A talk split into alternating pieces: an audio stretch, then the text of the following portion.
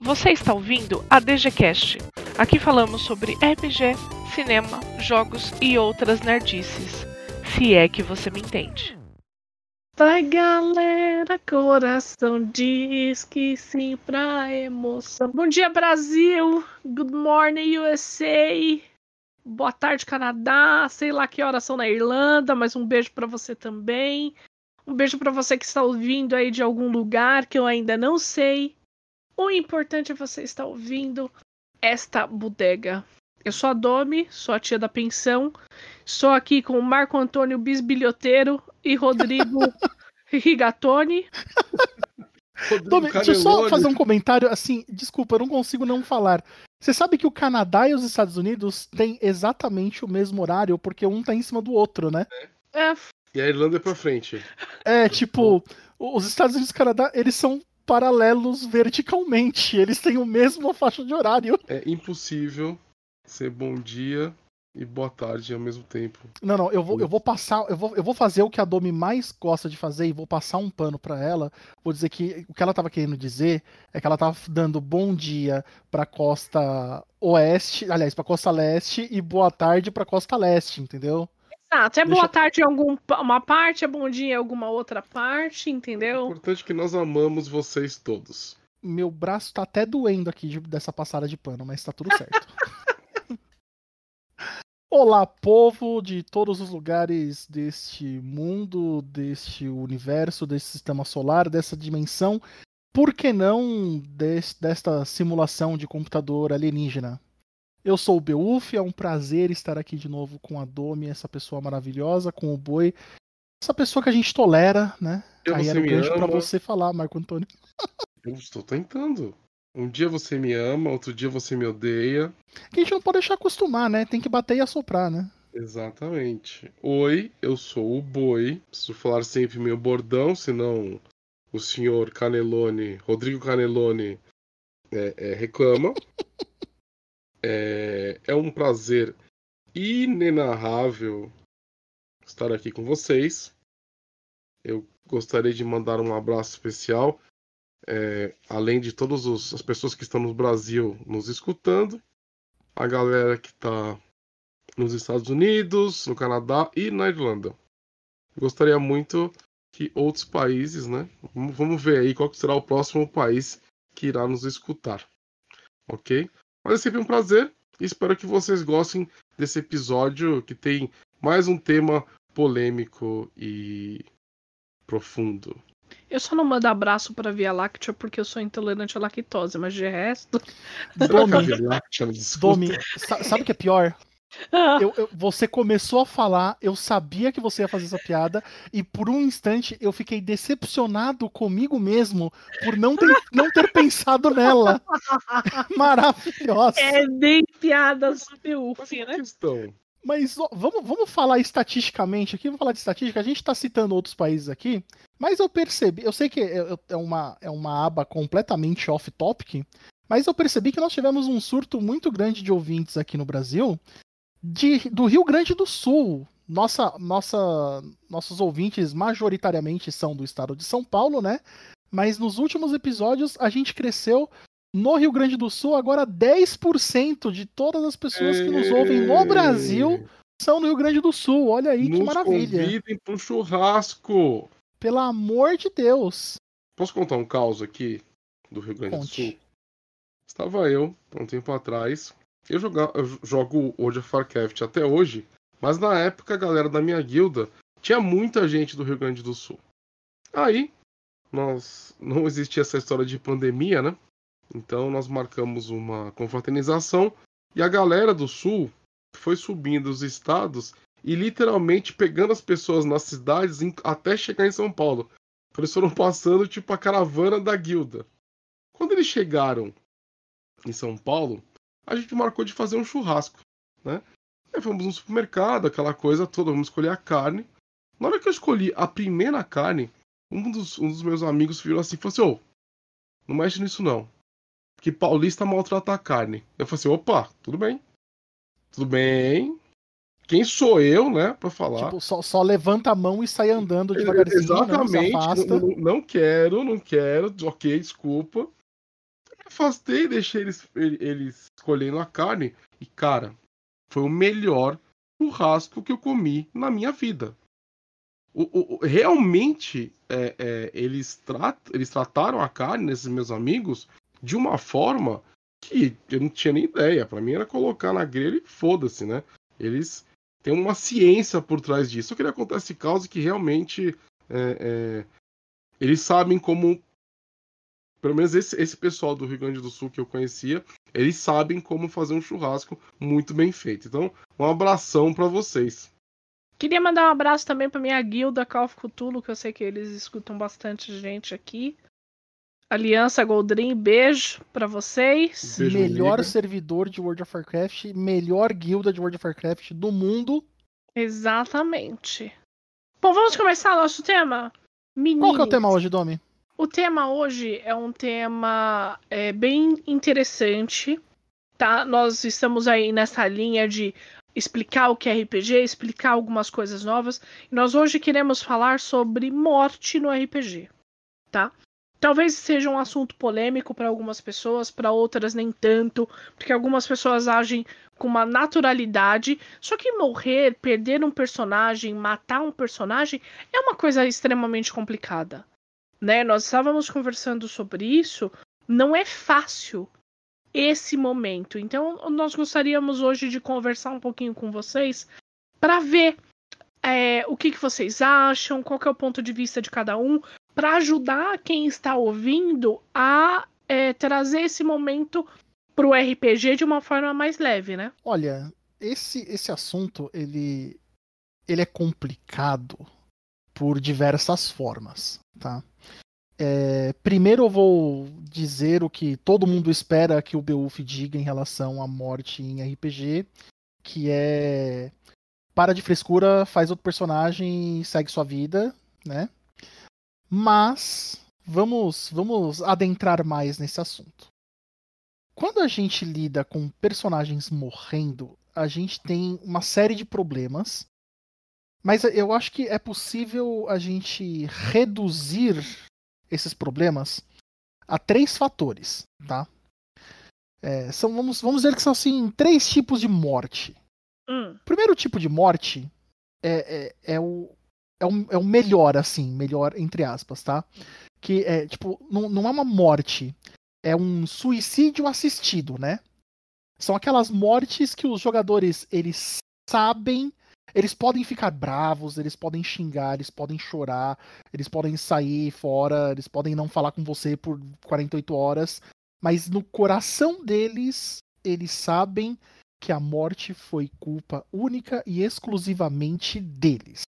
Aquela escolha estúpida, aquele momento de, de que a sua, o seu cérebro ele simplesmente para de funcionar e você faz uma coisa que é claramente não só uma decisão errada, porque todo mundo toma decisões erradas, é normal. Tá mas é aquela é, é tipo, brother, você tá pulando para atravessar o desfiladeiro que colocaram um jarro de ácido com lança-chamas e tubarões com lasers na cabeça, sabe?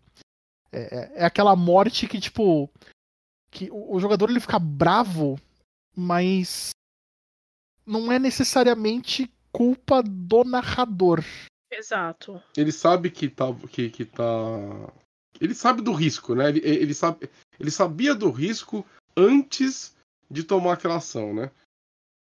É tipo, ah, eu vou atravessar o rio de lava a nado, sabe? Aquela, aquela escolha ah, não, assim, maravilhosa. Então não é do.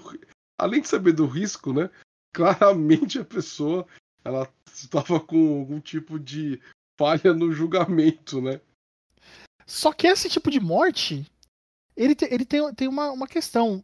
Esse tipo de morte, ele é facilmente evitável. É aí que tá. Não somente pelo jogador, claro que o jogador ele tem que ter a consciência naquele momento de perceber, não, pera, eu acho que eu tô fazendo merda. Mas o mestre pode evitar essa morte, né? embora a gente entraria num debate muito longo se o mestre deveria evitar aquela morte ou não, mas qual que é o grande problema? esse tipo de suicídio assistido do, do personagem, ele faz o, o, o jogador, que, quer dizer, ele deveria, né? Fazer o jogador questionar a própria habilidade dele. Uma, uma, uma morte muito ruim desse tipo pode fazer uma pessoa simplesmente desistir de jogar, né? Então, mas assim, é, é complicado o, o mestre intervir numa imbecilidade. Porque quando você está falando de, de, uma morte causada pela própria pessoa, é, pode ser injusto para os outros jogadores o mestre interferir. Eu sei que já tem jogador que não gosta quando o mestre rola os dados atrás do escudo, porque é um momento de defesa, é um momento onde o mestre ele vai decidir se ele vai fazer algo ali ou não. Então ele já está interferindo um, numa isso cena. Isso dá um excelente episódio de podcast, né? Rodar dados escondido ou aberto. Dá um ótimo episódio aí. Ah, eu rodo na frente porque se tiver que matar, a pessoa tá vendo, ó, você morreu por causa deste dado. É esse aqui, ó. Foi Inclusive, esse aqui. nas mesas que estão rolando agora online, não tem escolha, né? Você rola aberto e é isso aí. Todo mundo e tá é vendo e, e tá aí. Mas, mas daí, numa, num caso de uma morte, é, como o seu exemplo, eu acho muito complicado o mestre interferir nessa situação. Porque é injusto com os outros players.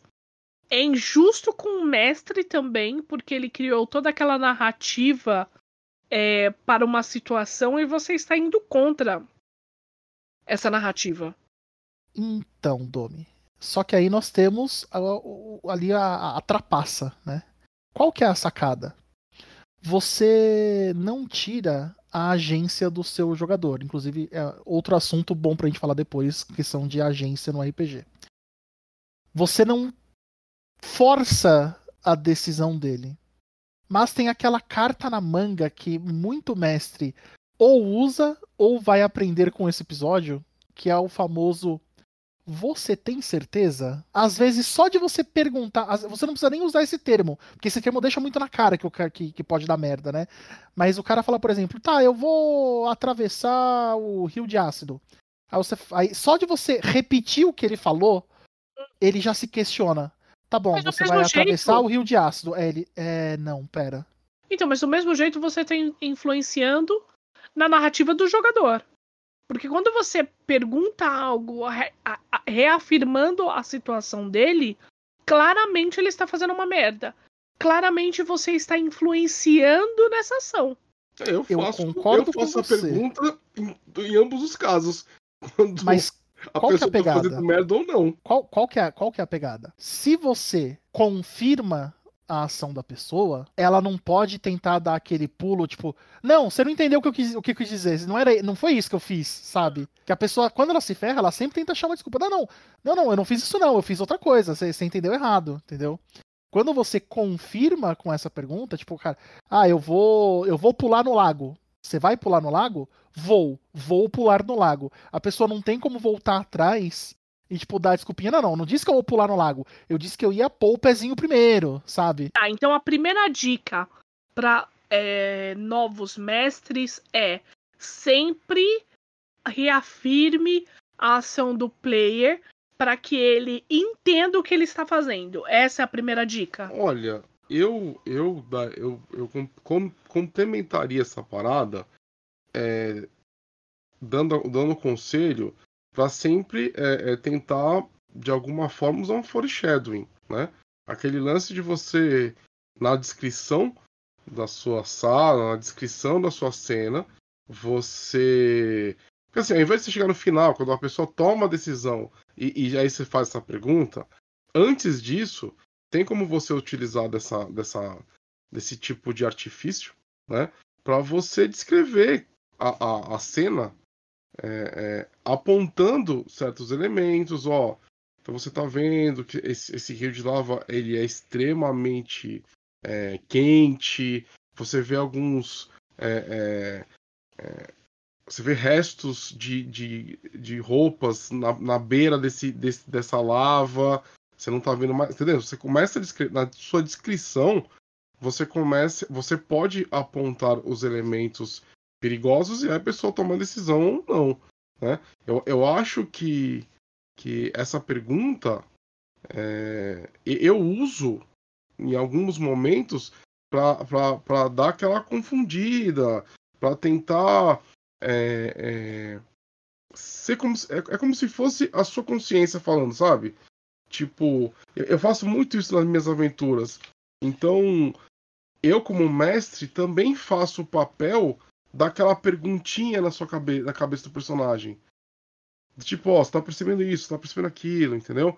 Eu, eu, eu, eu ajo mais como um, uma consciência a mais, sabe? Então a primeira dica é reafirme a ação do personagem e complemente com a sua narrativa antes. Antes, antes, antes dela. Tá, então antes complemente, tá, então ah, complemente eu, a sua narrativa. Eu colocaria da seguinte forma: ah. é, quando for necessário tomar uma decisão que é importante para definir o destino, seja da, da, da sua campanha, da sua história ou do personagem, confirme a decisão. Peça, peça para a pessoa deixar claro exatamente o que ela está fazendo.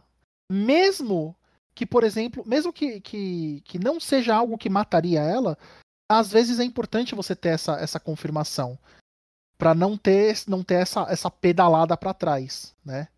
Então, se é algo, se é algo que, que é importante, peça uhum. uma confirmação. Tipo, ah, eu vou. Eu vou subir a escada. Tá, você vai subir a escada? Vou, vou subir a escada. Não, não deixa dúvida, sabe? Aconteceu algo comigo é, em uma narrativa que eu fiquei muito sem saber o que fazer. Isso porque eu mestro há anos.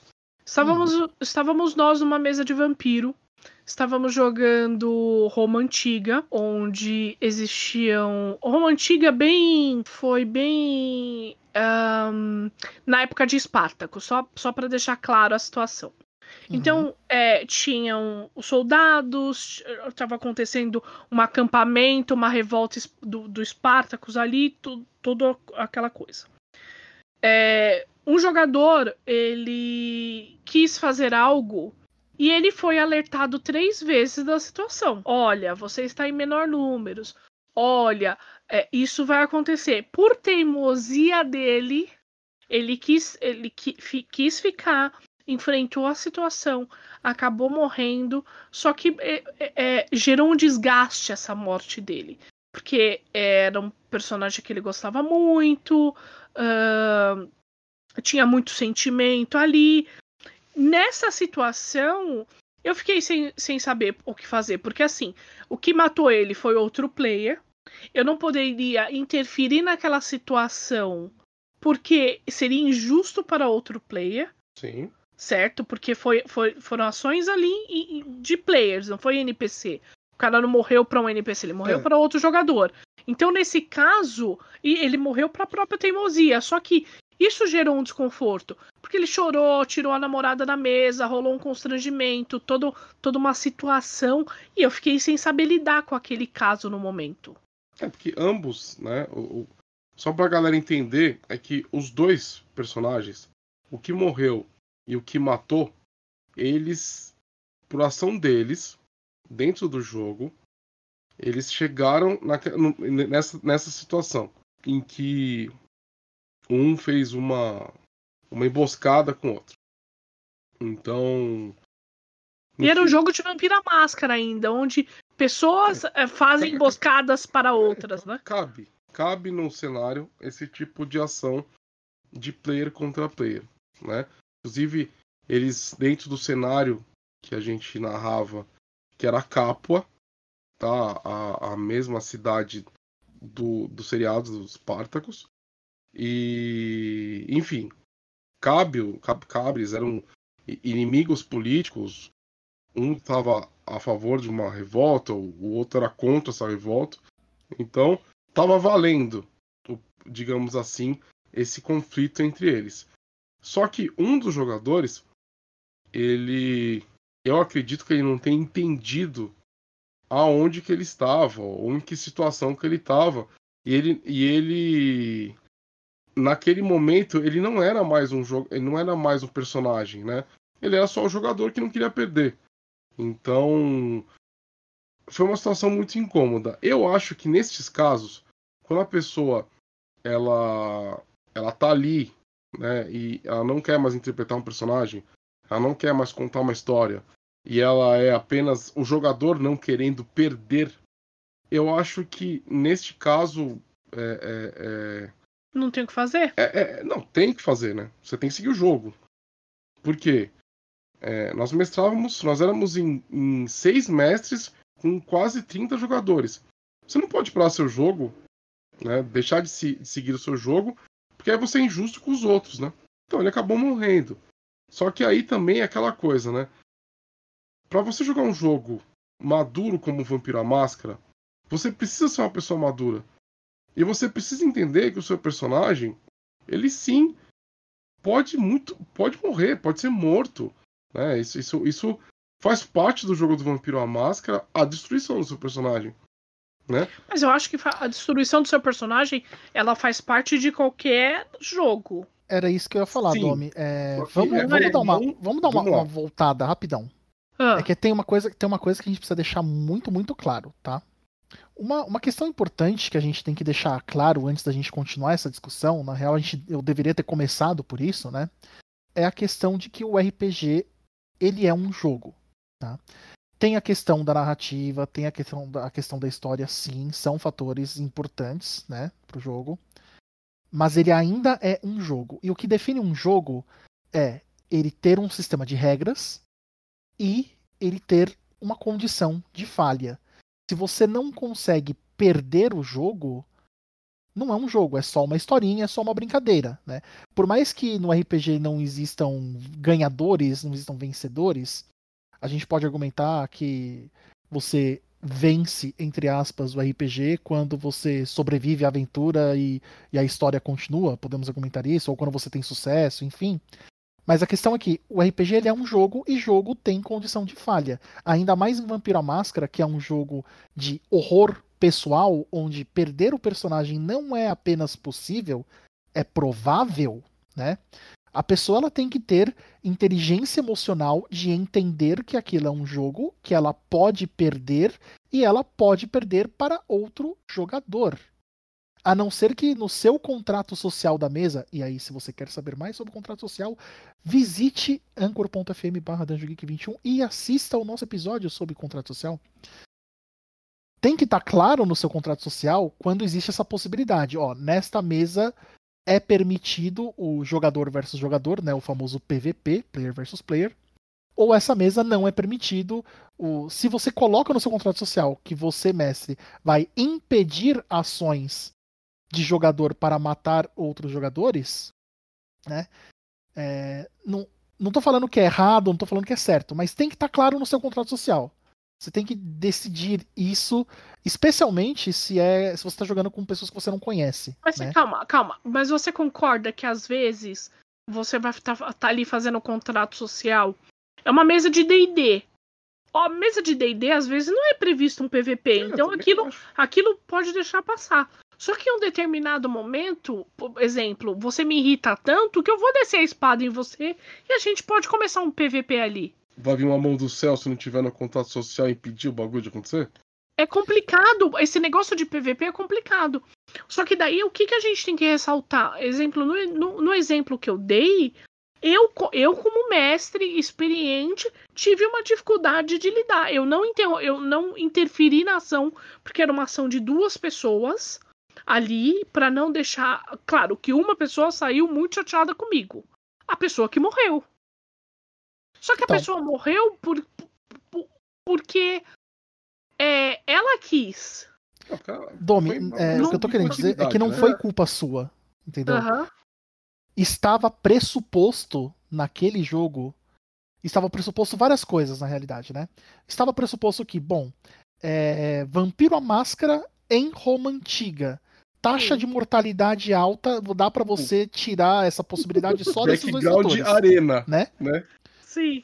É, é, é, um cenário onde tem gladiadores e arenas. É Exato. óbvio que vai dar merda, né? É um cenário que, que eu construí baseado nos ludos, né? Onde a fonte de renda de denários ali, que era moeda na época, eram os ludos. Então você Exatamente. tinha que ter os seus gladiadores. Mais ainda, você, quando você Romano. joga Vampiro à Máscara, você pressupõe que a pessoa seja entre aspas, adulta e que ela tenha inteligência emocional para lidar com, com a coisa. Você não tem como prever se uma pessoa vai reagir mal. O jogo não, não, rolou, na, não rolou uma injustiça. Foi uma situação de jogo perfeitamente plausível, tanto para as regras, quanto para o cenário, quanto dentro do, do contrato social ali, por mais que tivesse implícito e não explícito, a reação da pessoa que foi errada. E você não tem como como prevenir que uma pessoa vai ter uma reação errada. Às vezes a pessoa tá num dia ruim, às vezes a pessoa nunca aconteceu aquilo com ela, às vezes a pessoa é, aconteceu alguma coisa específica naquele momento que deixou ela é, de cabeça quente. É, o Boi deu a questão do, do da mão divina lá para impedir, mas cara, às vezes para evitar que o jogo é, piore, para evitar que, que, que as, as, relações sociais dos jogadores sejam rompidas, às vezes você não, você não vai fazer a mão descer do céu no mesmo. Não. Você vai literalmente parar a narrativa ali e falar: ó, oh, galera, para, pausa, tá acontecendo isso, isso e isso, vai dar merda. Vamos, vamos tomar uma água, vamos esfriar os ânimos, vamos esfriar a cabeça, vamos resolver isso e aí a gente continua com o jogo. Porque tem aquela isso, né, questão né, na mesa de Werewolf, por exemplo. Exato. Quando eu comecei aquela... a mesa altar com o Logan, o Bor falou: "Não, calma aí, vai dar merda esses dois, para". Mas ali foi o inverso. Ali foi o inverso. Mas, ali gente, a gente tá acostumado com esse tipo de jogo e o boi não tava, né? ah, não, mas eu, eu ia descer a espada nele, ia dar merda, ia ter alguém ia morrer, entendeu? Espera lá. É, essa, essa, essa, na verdade, aí é um episódio também para um outro podcast, que é o quê? é a, no momento que você tem que usar o metajogo, né? Então você usa o metajogo em prol do, da próprio, do próprio andamento dele, né? E da diversão de todo mundo. Né? Muita gente fala assim, ah, metajogo é errado. Não. Tem, tem situações que o metajogo é aquela coisa, cara. Tipo, seu personagem de primeiro nível de D&D, ele vai pra uma taverna para ele conseguir a missão é, a missão do dia, é, é um metajogo, cara. Tipo, você sabe que lá tem. É tá impossível tá jogar sem metajogo e é, isso então... dá um puta de um debate. Exatamente. Então, assim. É, mas é, aquela, é, a é. pessoa ela tem que ter inteligência emocional, gente. Você não pode, você não pode chegar, por exemplo, beleza, Domi, eu entro na sua mesa lá em Capua, fiz um vampiro lá, é, um neófito, entre aspas, da época. Aí eu entro no meio do, do Ludus, daquele mon, aquela vampirada toda pelada lá. Aí eu chego assim, Dou, dou aquela tossida. pelada, hum. cara. Aí, galera, daqui pra frente é tudo puta. Você vai fazer isso, você vai morrer, é óbvio que você vai morrer. Exato. Né? Tipo, olha só. A gente... Mas só reforçando, não tinha vampirada é, pelada, não, tá, pessoal? Só pra, pra estar assim o jogo. Mas olha só. Mas peraí. É assim. É... é aí que a gente vai um pouco de. Eu vou um pouco de encontro com a opinião do Bel com relação ao RPG ser um jogo. Né?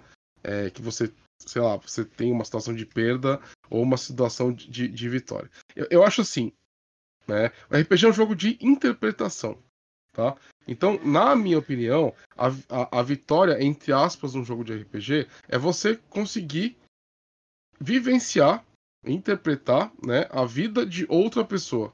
Né, um personagem e tudo mais. Ai, mas tem jogo que você joga com você mesmo. Beleza, cara.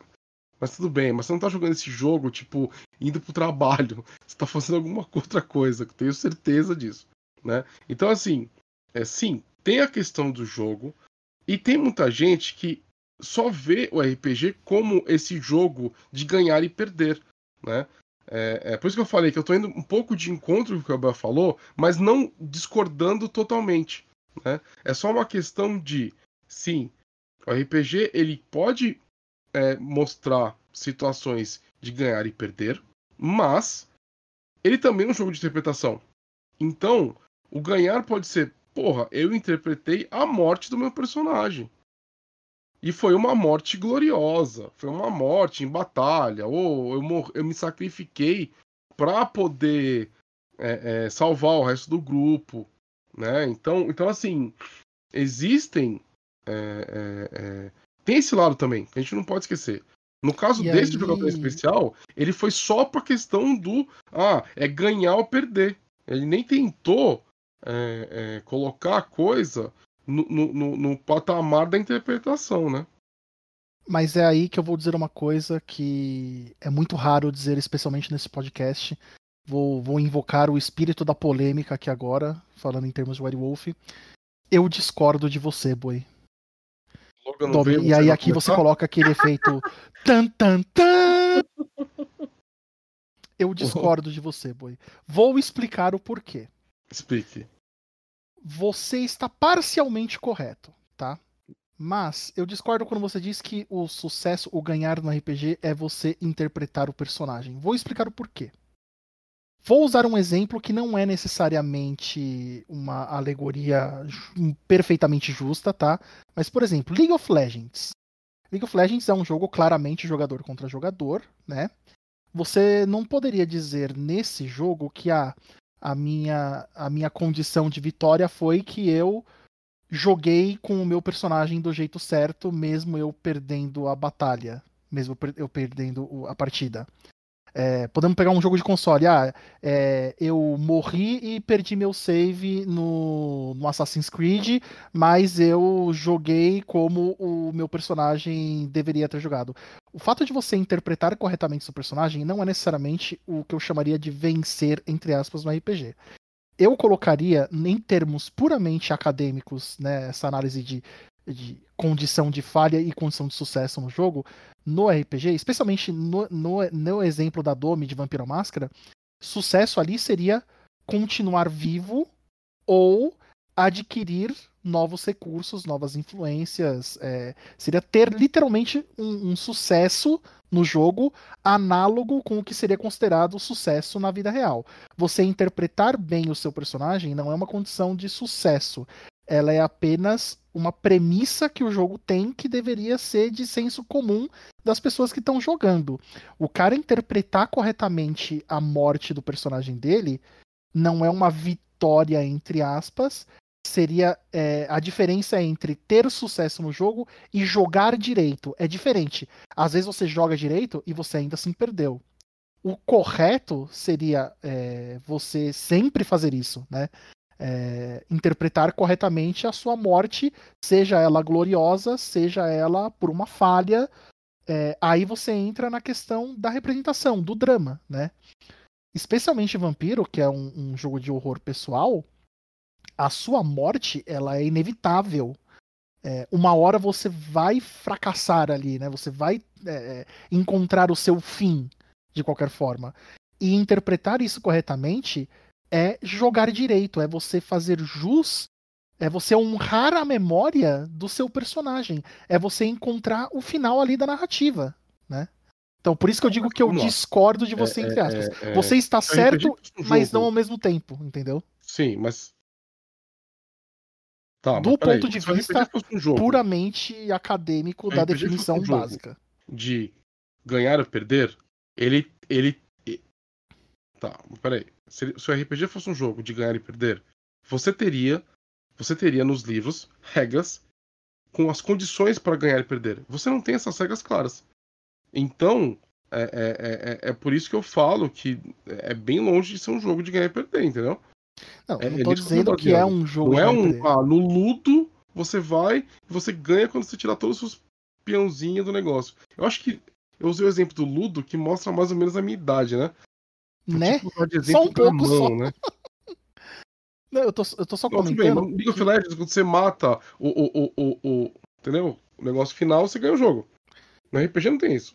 Então, é no seu exemplo, você não deu um exemplo de, de vencer, entre aspas. Você deu um exemplo de jogar direito. Jogar di- direito é diferente de ter sucesso ou não. É isso que eu tô querendo dizer, entendeu? O, o- o jogar direito para aquele jogador naquele momento seria é, entender que o personagem dele, infelizmente, é, tinha cometido um erro de, de mexer com o personagem do outro jogador e o plano do outro jogador foi melhor que o dele. Perceber que ele ia morrer ali e honrar o espírito do personagem dele, dando um fim digno e não simplesmente pegando a bola e falando, ah, eu vou pra casa, vou, vou, vou encerrar o jogo aqui, ó, vou pegar a bola e vou pra casa. Tá, mas daí a gente. A gente dá que dica pro mestre que tá iniciando lidar com jogadores assim? Cara, isso que é é a nossa difícil. dica? Isso Porque é eu mesmo, eu difícil. tive uma situação complicada que hoje faz o quê? Uns três anos essa, essa mesa. Eu acho que o, que o conselho que eu me daria naquela situação é, mano, deixa acontecer naturalmente, sabe? Não Eu tem não o que acho que fazer. você agiu Quando errado do- naquela É, vez, então. Eu, eu, Eu, ti- acho, eu acho que você fez tudo que você né? podia fazer. São Cê- dois cê- jogadores, eu não podia interferir nessa ação. É, eu acho que eu fui mais além ainda. Eu falei assim, cara, você tem certeza? Ó, vamos conversar. Você tem certeza do que você tá fazendo? A sua, a sua ação aqui, ela pode dar errada. Entendeu? Eu não deveria ter feito isso. Porque inf- eu, eu estaria interferindo na ação do outro jogador. Exatamente. Aí você, você deixaria esse jogador feliz e deixaria puto o outro. Exatamente. Eu acho que a forma que você agiu na, na, na época foi a correta. Você pegou a pessoa de lado, foi conversar com ela, explicou a situação. A pessoa não teve a, a capacidade é, de, de compreender e de, de agir corretamente. Não é responsabilidade sua. Você não, da mesma forma que você não pode interferir no jogo pra cancelar a atitude do, do outro jogador, você também não pode interferir na vida da pessoa e, e, tipo, viver a vida dela por ela, né? O- Então, o, cara, o cara eu- escolheu ter a decisão errada, ele agiu errado, é, ele vai conviver com, com, a, com a atitude dele, entendeu? Se, se ele não teve, não teve a. Eu não sei nem que adjetivo dizer, se ele não teve a, a, a inteligência de, de, de compreender que aquilo era um jogo e que você tem a possibilidade de perder e ficou chato e foi embora. Tá. espero que um dia ele cresça. Então a dica que nós temos para dar nesse momento para o mestre é: se houver uma situação de PVP onde algum personagem venha a morrer, primeiro deixa acontecer. Não interfira para você não é, pender para um lado. Você deixa a situação ocorrer e remedia da melhor forma possível. Mas aí eu tenho a, a- a- uma pitada aí para esse, esse mestre, que é o seguinte: a partir do momento em que você tem dois personagens que estão lutando um contra o outro, você e é sua obrigação ser o mais justo possível. Por quê? Pelo simples fato de que se você demonstrar qualquer tipo de favorecimento a uma das partes, você vai ser responsabilizado por isso. Então, é o que eu falo pra todo mundo. Quando a galera começa a querer tretar, brigar entre eles, eu faço o quê? Eu pego o livro, eu abro, coloco na frente dos dois e falo: "Vamos lá. Agora o negócio vai ser literalmente o que tá aqui. Vamos lá. A gente vai fazer esse PVP acontecer. Você, tá você concorda comigo? Aí um fala concorda, outro fala concorda, então beleza. Segue o jogo. Por quê? Você nunca pode deixar alguém morrer nessa situação e essa pessoa se sentir injustiçada. Porque aí vai voltar contra você. É, isso é uma dica pro mestre. Uhum. Eu concordo plenamente com o que você disse, mas tem a questão de que você tem que ser justo o tempo todo também, né? Esse não mostrar favoritismo tem que ser, pelo amor de Deus, no jogo inteiro, mas especialmente você tem que dar uma atenção redobrada quando isso acontece. Mas o Sim. Boi ele deu um gancho maravilhoso que eu não posso deixar de aproveitar, que agora nós vamos trazer a polêmica de volta, que tem uma questão difícil de aceitar, tá? Mas eu acho que é a realidade. A realidade é que vai parecer injusto o que eu vou falar agora, mas eu vou me explicar. Como mestre, como juiz, todas as mortes que ocorrem na campanha são culpa sua. Vou explicar. Pode ser que o personagem morreu por uma decisão errada do próprio jogador. Pode ser que o personagem morreu por causa de um dado ruim. Pode ser que o personagem morreu porque você fez alguma, algum desafio na história e não era sua intenção matar, mas ainda assim aquilo matou o personagem, né? É, a grande questão, por que, que eu digo que todas as mortes são culpa do mestre? Não importa o quão justo você seja, não importa o quão você tente balancear, deixar ali os desafios honestos, não importa quantas dicas você deu para os jogadores, a realidade é que você controla o jogo. Você criou ou permitiu situações em que os personagens poderiam morrer. Você decidiu as coisas que aconteceriam no jogo, os desafios que teriam ali apresentados, que levaram àquela morte, e você não ativamente agiu para prevenir. Não estou dizendo que você deve agir para prevenir, mas é um fato, você não age para prevenir. A, a, a grande questão é que às vezes, mesmo você fazendo tudo isso justo, vai ter jogador que talvez ele não, talvez ele fale na sua cara, talvez ele não fale, talvez ele só fique remoendo aquilo, mas ele vai culpar o mestre, não importa o que você faça. É complicado isso. Nossa, é tão complicado que eu entendi metade, Bel. É tipo, vamos, vamos supor que na, no, no, no, exemplo do boi. Ah, dois jogadores estão ficaram putos um com o outro, um quer descer a espada no outro, beleza, vamos abrir aqui o livro, vamos resolver essa treta da forma mais justa possível. A pessoa que morrer ainda pode ficar ressentida e ainda vai culpar alguém. Dúvida, e vai culpar quem? Dúvida, vai culpar claro. o mestre. É assim, não tenha dúvida que, que na, na, sua mesa vai vir um arrombadinho que fala, ah, eu morri por sua culpa, pipipi, popopó. Sempre tem. O nome disso é bad player. Tá? E eu acho Às que daí. Não é bad player, É bad Às player, vezes é, tipo, Bel. Às não, vezes, tipo, Bel, quando a pessoa porra, eu morri pro dragão, show... mas também, mestre, você é filha da puta, né? Você botou uma bosta do dragão na aventura pra quê, sabe? Às vezes é, é, é tipo. É, não, às vezes aquele jogador nunca foi bad player, mas só porque ele morreu ele, ele fica puto e ele culpa você. Lidar com bad player, eu acredito sim que quando você sai do negócio e você, você morre ali, você culpa o seu, seu narrador, isso é uma característica de bad player. Onde você não previu a sua ação, onde você não parou para prestar atenção, você não prestou atenção na narrativa, você não prestou atenção no, nos seus amigos, você não pre prestou atenção no cenário, morreu ainda culpa o mestre. Isso é bad player. Mas se a, pessoa, se a, pessoa, tomou decisões corretas, ainda assim é, as coisas aconteceram de um jeito, sei lá, o dado deu errado e ainda assim a pessoa morreu. É, e ela fica puta com o mestre, ela ainda é bad, bad player. player. Mas, mas, bad mas, player. Meu, ele... Você vai lá, você tira um, você morre porque você bateu a cabeça. Você vai culpar o mestre por quê? Não tem o um porquê. Entendeu? O dado, a sorte nos dados faz é uma parte inerente vai de 99% dos jogos de RPG.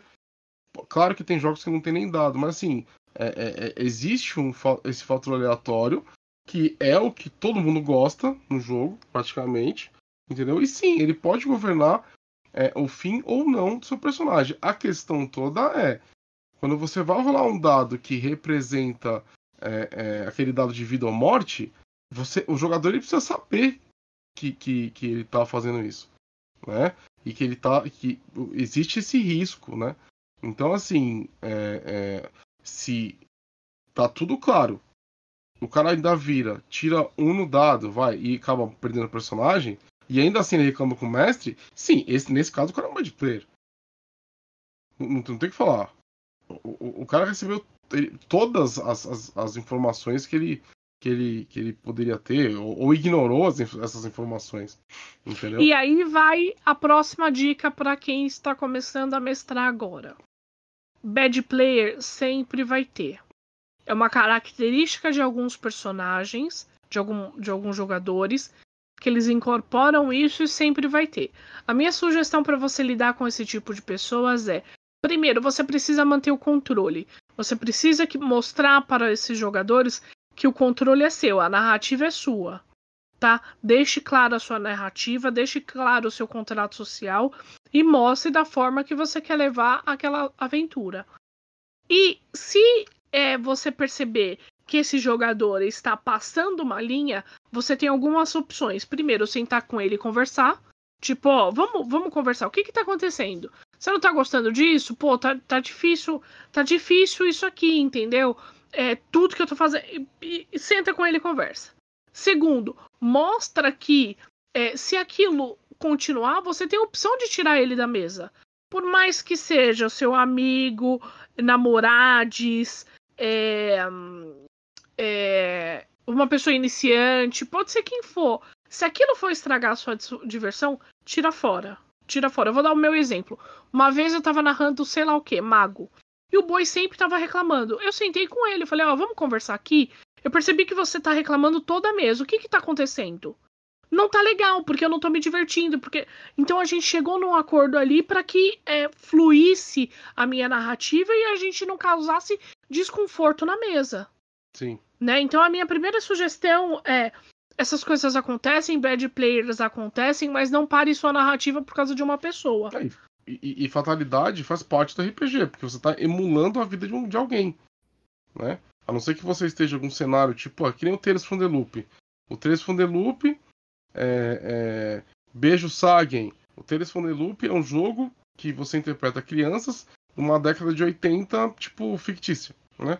É, é, uma das regras básicas do jogo é que as crianças não morrem. Elas podem é, é, ser suspensas, elas podem fazer, dormir, elas podem ficar de castigo, mas elas não morrem. Então, assim, se você, se, se algum jogador na sua mesa ou para você jogador, você não suporte a ideia de perder o seu personagem, existem jogos para vocês. Sim. Simples assim. Existem jogos que vocês não morrem. Né? Então, é só procurar o jogo. Porque às vezes você não gosta.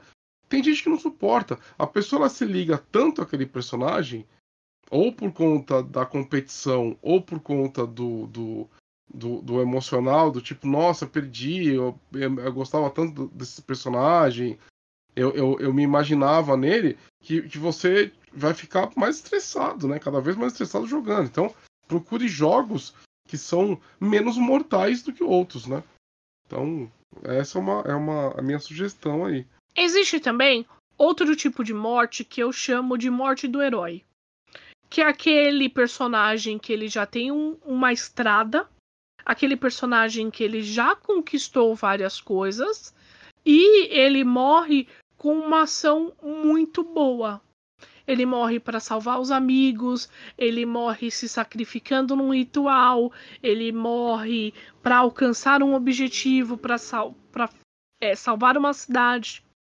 É, neste caso, a morte ela tem que ser recompensada. Existem várias maneiras para você recompensar a morte do herói. O Boi ele faz isso de uma forma muito boa.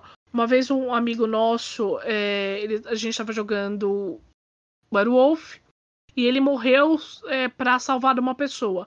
Então o Boi narrou toda a ascensão desse personagem, como que foi, as pessoas contando a história, as pessoas lembrando dele até hoje. Então todo, toda vez que a gente joga é, é, é, no Elísio do, do, da cidade tem uma pintura desse personagem. Isso é uma recompensa. O jogador ele fica feliz. Ele fala: Puxa, eu morri, mas eu tô ali. Eu fui lembrado. Não foi uma morte em vão. É, eu, eu, acho que quando você. A, minha, meu estilo de, de narrativa, meu estilo de mestrar é, é, Normalmente eu premio pessoas que se envolvem na minha, na minha história. Né? E eu premio é, qualquer tipo de ação, qualquer tipo de ação não, né? Qualquer tá meio errado aqui. Mas eu premio ações que é, é, é, a pessoa ela se sacrifique, ações que, que eu vejo que vão acrescentar na história como um todo. Então, é, normalmente esses personagens eles podem não conseguir o que eles querem exatamente, mas algo acontece para que eles sejam lembrados, para que aquele ato de puro roleplay, digamos assim, seja recompensado, né? Então eu faço isso bastante. Com quem merece, claro, né? Porque tem uns arrombados aí que não merecem esse tipo de dedicação, não. Continuando o, o que eu quis dizer sobre a questão da morte ainda assim ser culpa do, do narrador, é que por mais que a gente pode argumentar que ela não seja, né, especialmente quando foi uma questão de dado ou de uma escolha errada, a gente tem sempre aquelas piadas, né, entre o pessoal que joga, de, de mestre que, que é malvado e gosta de matar personagem, de ah, é, hoje eu matei cinco, hahaha, olha como eu sou foda, não sei o que. Mas a grande maioria dos mestres que eu conheço se sentem mal quando morre personagem. O, o que acontece quando um personagem morre é, não, não afeta só o jogador dele, afeta a mesa inteira, né? É, os outros personagens que sobreviveram têm que lidar com os problemas e as questões geradas pela morte daquele personagem. É, o jogador ele tem que respirar fundo, pensar no próximo, sentar no, no cantinho escuro de criação de personagem, ele, o livro do jogador, os D6 e, e, e pensar num personagem novo. É, a mesa meio que para, né? Você, você trava a narrativa inteira para resolver o problema da morte da, daquele jogador, da, daquele personagem, no caso, né? E, e, eu conheço mestres que realmente ficam chateados a ponto, tipo, de estragar o dia da pessoa, sabe? A pessoa ela fica se sentindo culpada, ela fica, nossa, mas mas será que eu fui justo mesmo? Tem, tem gente que, que. Eu conheço pessoas que ficam chateadas mais quando morrem personagens dos outros do que quando morre personagem dele quando ele tá jogando. É, é difícil você lidar com, com, com, com, com essas sensações que às vezes, às vezes você pode ter a total consciência lógica de tudo isso e ainda assim se sentir mal, né? A emoção é uma coisa complica complicada. É aquela questão do bleeding, né? É, não é só jogador que sente bleeding. Mestre também tem bleeding de emoção da, do, do, do estado emocional da narrativa para ele. Né? É complicado. Não, exatamente. É, bom, vamos. Eu vou, vou chamar é, um por um para a gente então reforçar as dicas que nós temos para mestres iniciantes. Ah, e, e essas dicas também elas podem se encaixar para você que não mestra, mas para você que é personagem, né? Para você que joga, para você que é player, como lidar com a sua morte. Eu sei que às vezes é, é, é muito frustrante você perder aquele personagem que você passou horas desenvolvendo, que você passou dias jogando, sabe? Mas eu acho que a morte ela faz parte do RPG. Para alguma coisa, cabe a você, junto com o mestre, é, entender o porquê, encaixar aquilo porque ela pode ser uma coisa muito boa. Uma morte uhum. de um, de um personagem no vampiro, ele pode causar uma revolução. Pode causar uma intriga Sim. entre clãs, uma intriga sobre facções, sabe? A mesma coisa no D&D, uma morte de um personagem ali, de um herói, ele pode fazer com que um reino caia, sabe? Um tirano, que, né? que derrube um tirano. Então tente entender que isso faz parte, entendeu? E tente morrer deixando um legado cria um legado pro seu personagem, sabe? Pro bardo poder contar a sua história, sabe? Para as pessoas terem medo daquela sua família. Bom, Bel, quais são suas dicas aí? Olha, tem duas dicas que eu, que eu queria deixar. Que eu, são coisas que eu não uso sempre, mas que já me ajudaram bastante no, no passado. É, a primeira não é necessariamente uma dica, é mais um alerta, tá? Uma, um, uma coisa que pode ajudar os seus jogadores a não se sentirem é, culpados ou, ou, chateados com você ou, ou, putos quando o personagem morrer, é que você tem que analisar na sua, na sua aventura quem que decide realmente os riscos, tá? Vamos supor que você está mestrando D&D. É... O pessoal está lá na dungeon e eles estão chegando perto de um grupo de monstros. Você já parou para se, se perguntar se você dá opções para os seus jogadores? Tipo, não, o, o, monstro viu vocês, vocês não têm escolha, vai ter que ter briga, vocês não podem fugir, e é isso aí, luta até a morte, vamos que vamos. O que, o que na, na minha experiência, o que deixa um jogador puto é quando ele percebe que ele não tem escolha, quando ele não tem opção, está completamente fora do controle dele. Né? É a famosa questão da agência. É, jogadores que gostam de gameismo vão encarar como videogame e eles não se importam. É, um personagem morreu, bola para frente, tá aqui meu próximo, que é exatamente a mesma ficha, só que o nome tem Júnior no final, e vão embora, né? Tem jogadores mais voltados para o ativismo que vão se sentir, né, machucados mesmo quando a morte é justa, entre aspas, e essas pessoas são as que mais sofrem com a questão da agência. É, nem toda luta tem que ser até a morte. Isso vale tanto para os personagens jogadores quanto para os monstros, né? Não é todo inimigo que vai querer, tipo, que confia tanto assim nos ideais dele que vai lutar até a morte. O monstro pode fugir. Os personagens podem fugir de escolhas, de decisões. Bota a responsabilidade no colo do jogador. Tipo, cara, você teve várias oportunidades de fugir. Você ainda queria lutar, mesmo perdendo um braço, tomando tiro e ficando cego de um olho. Tipo, você insistiu na luta, a responsabilidade é sua, né? Dê sempre uma opção pro jogador conseguir escapar. Claro que essa opção tem que fazer sentido. Se as coisas e as decisões culminaram numa situação que não tinha escapatória, aí não tem o que fazer também, né? E, e tudo mais. Mas a questão é, você tem que ser justo na apresentação, não só na regra, mas na apresentação do desafio, né? Tipo, Ah, mas a gente tá perdendo essa luta, então vamos correr. Não, não. Quando você tenta correr, o corredor desmorona, você tá preso, ou sou a única opção a lutar. Porra, aí também você tá querendo foder, né? Pelo amor de Deus. A outra dica, que essa já é uma dica relativamente, e não uma questão de, de reflexão, é uma alternativa pro jeito que a gente lida com não só a morte, mas com pontos de vida. Essa é uma dica que eu li há muito tempo atrás num blog que é o theangrygm.com. Ele tem, inclusive, um artigo muito bom sobre por que, que a morte é um saco em RPG, né? É, e ele deu uma dica que eu, eu, nunca vou esquecer, que ele chama de é, pontos de vida de Schrödinger. Como que funciona? É, é, tudo bem que você tem que alterar, depende muito do sistema que você está jogando. Você tem que alterar o jogo para ele, ele funcionar. Mas como funciona? O mestre nunca sabe como que tá a situação do personagem. Os pontos de vida do personagem ficam é, só na, no controle do jogador e o jogador vai indicando se o personagem tá ferido, se o personagem tá perto da morte, se não. E quando os pontos de vida do jogador zerarem, ele diz pro mestre o que está acontecendo. Ele decide que ele vai, como que ele quer morrer. Você pode é, é, usar, inclusive, isso um, um, um gancho para oferecer a saída da morte heróica, né? Tipo, ó, tá todo mundo gravemente ferido, você é o que tá mais.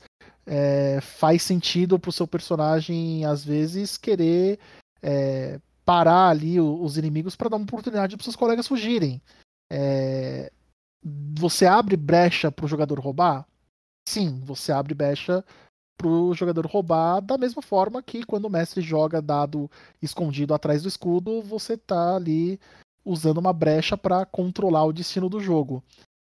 É, isso ajuda, às vezes, com jogadores que você sabe que são problemáticos na questão de aceitar a morte.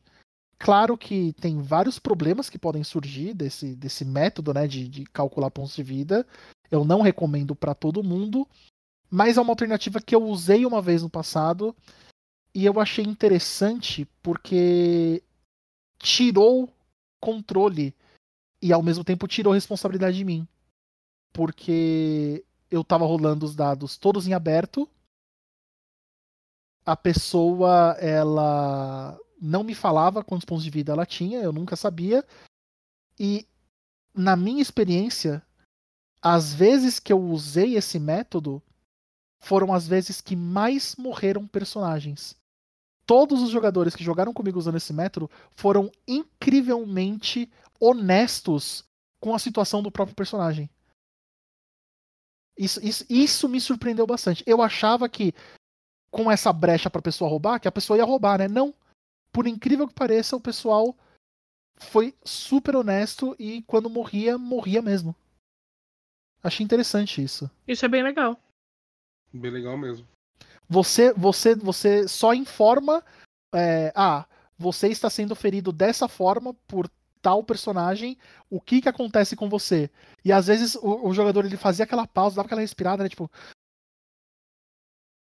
é, o ferrão do escorpião gigante atravessa meu, meu abdômen e o meu personagem cai é, com os órgãos dele todos para fora. Tipo.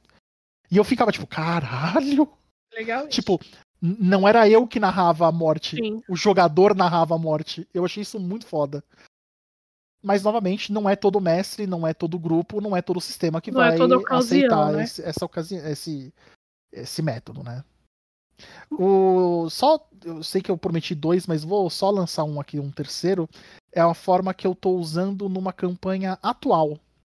Eu estou mestrando uma campanha, uma mini campanha, na verdade, de DCC RPG, em que as dungeons elas são geradas totalmente aleatórias, porque eu joguei Diablo recentemente e deu vontade de jogar RPG naquela forma. É, inclusive as dungeons são bem malucas, tem coisas que não fazem sentido, tipo, duas salas, uma do lado da outra, com criaturas que não deveriam conviver na mesma dungeon. Mas enfim, eu gosto dessas maluquices, né? Como o DCC já é um jogo que morre muito personagem e nessa dungeon aleatória eu não controlo o nível de desafio dos monstros que aparecem, eu criei uma, uma mecânica bem é, RPG de videogame mesmo, que na entrada da dungeon tem um cristal que salva um fragmento da alma dos personagens e quando eles morrem dentro da dungeon, o cristal reconstrói um corpo do lado dele e coloca a alma daquela pessoa de volta naquele corpo. Eles perdem um pouco de, de vigor, eles perdem um pouco de, de, atributos, perdem um pouco de XP, que eu, eu justifico como o fragmento da sua alma que você sacrificou ali é, foi parte das suas memórias embora junto, sabe? E o pessoal consegue, tipo, morrer e retornar e continuar enfrentando a aventura, ao invés de, tipo, a cada aventura a gente ter que parar pelo menos ali 40 minutos, uma hora pro cara fazer um personagem novo. É um método que não vou dizer também que é o ideal, mas que para as características dessa campanha estão funcionando muito né? bem e gerou uma oportunidade de drama muito bom, porque aconteceu uma coisa na campanha que cancelou o poder mágico desse cristal que traz as pessoas de volta e agora eles estão tendo que se virar para descobrir o que aconteceu e, e, continuar tendo esse recurso, né? Hum. É, eles ainda não resolveram, prometo que quando isso acontecer eu conto aqui no episódio. Marco Antônio Loureiro. Olá. Quais são suas dicas aí?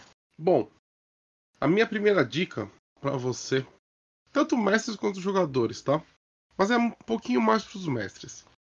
Leve a sério o tema morte de um personagem, ok? Não só os personagens dos jogadores, como seu, dos seus NPCs. Claro que eu não estou falando daquele Goblin safado que a galera vai chegar e matar. Também pode ser. Mas o que eu estou falando é assim: é um tema sério, é um tema que é, é, é, gera emoções. Então, leve a sério.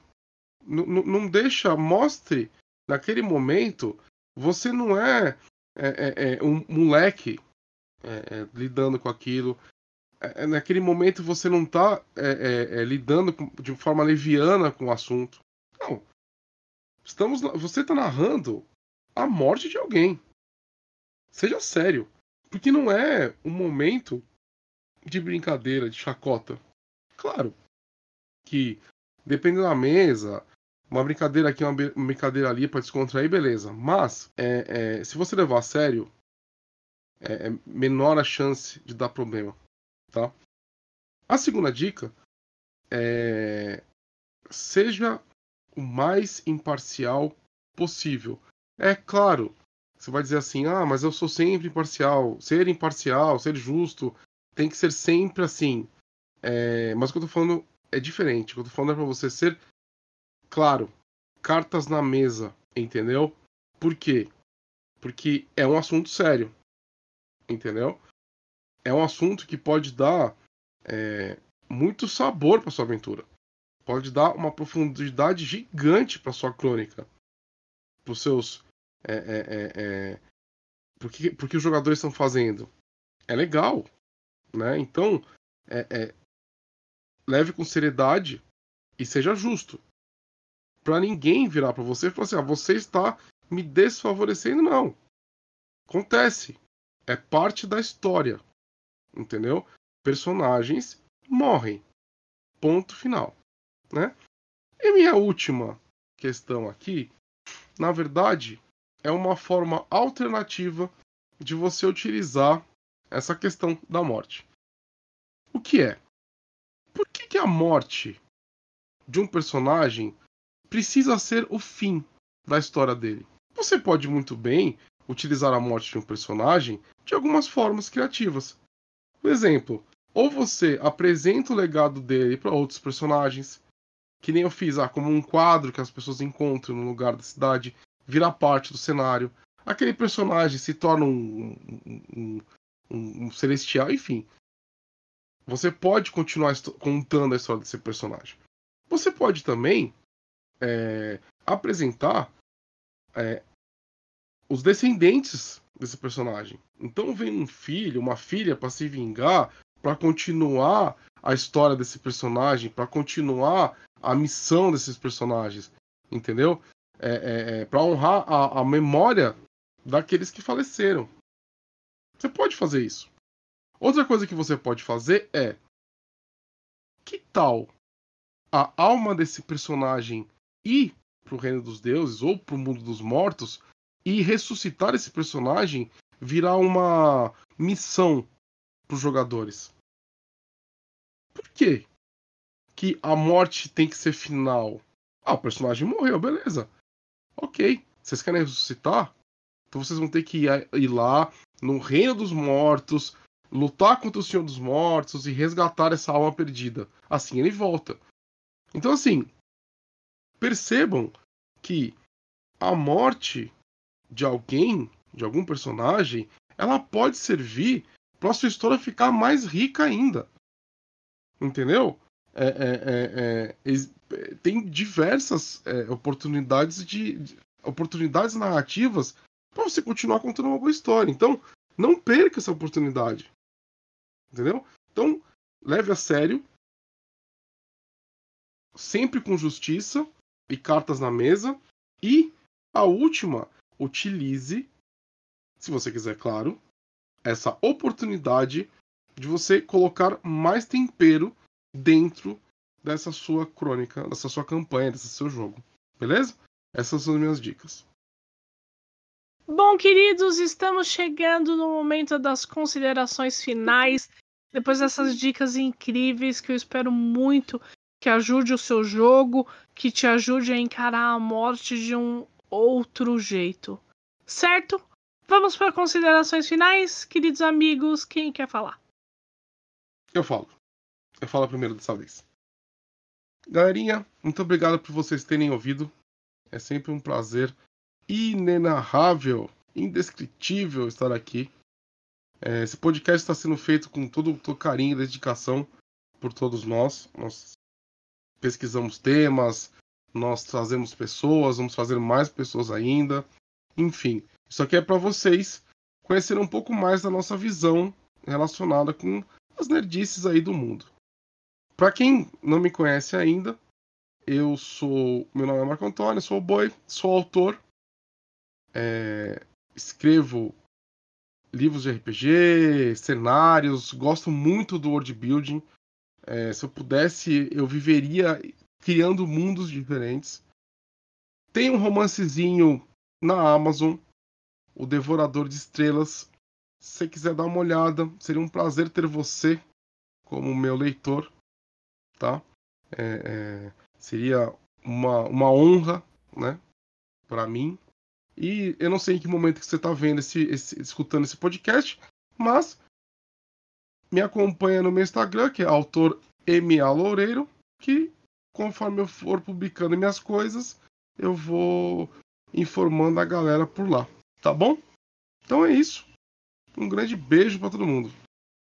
Novamente gostaria de agradecer meus co-apresentadores Domi e Boi, que são maravilhosos. A gente é, tá fazendo esses episódios não somente porque a gente gosta muito de falar, mas porque a gente queria passar um pouco da nossa experiência para quem tá, especialmente para quem está começando agora, né?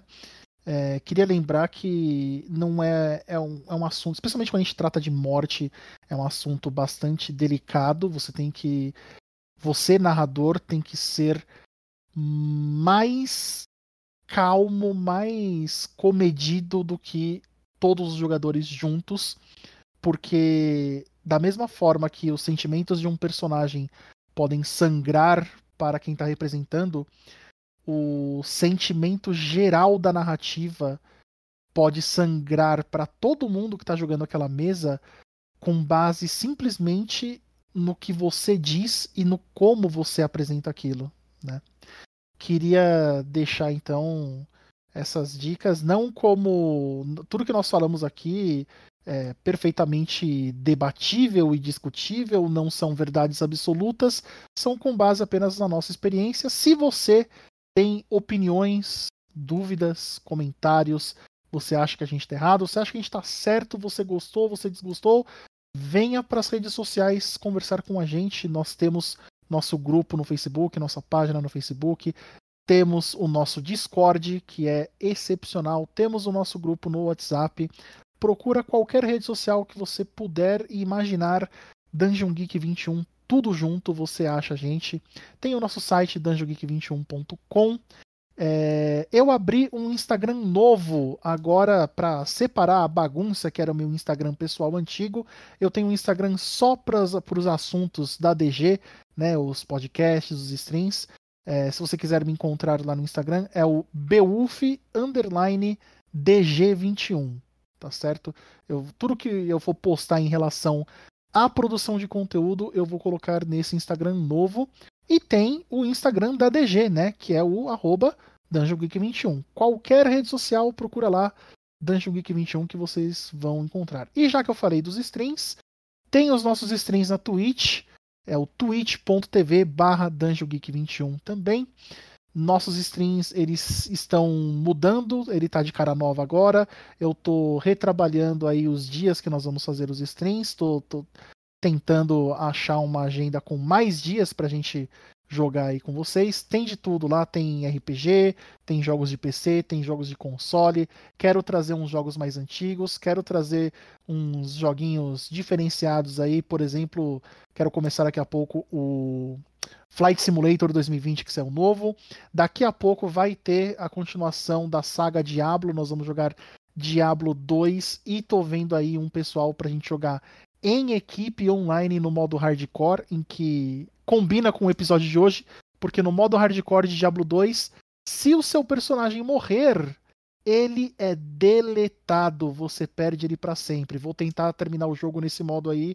Tenho certeza que eu vou passar muita raiva também. Você ultra bad player, eu vou ver o, o Boiadome entrando lá no stream, digitando Beuf é bad player de Diablo 2. Fica aí o meu abraço, um prazer, uma honra e um privilégio estar aqui com vocês, como sempre. Um beijo nos seus corações, seus lindos. Então, gente, por hoje é só. Não se esqueça, se você quiser deixar algum comentário, arroba 21 isso no Facebook, Instagram, Grindr, Tinder, Ursal, Waze. Waze, Par Romântico, Par Perfeito. Arroba 99 Dungeon táxi, Uber. Arroba Dungeon Geek 21, você nos encontra e pode deixar lá o seu comentário. Forte beijo. Na verdade é um forte abraço, um grande beijo. Falou! Beijo!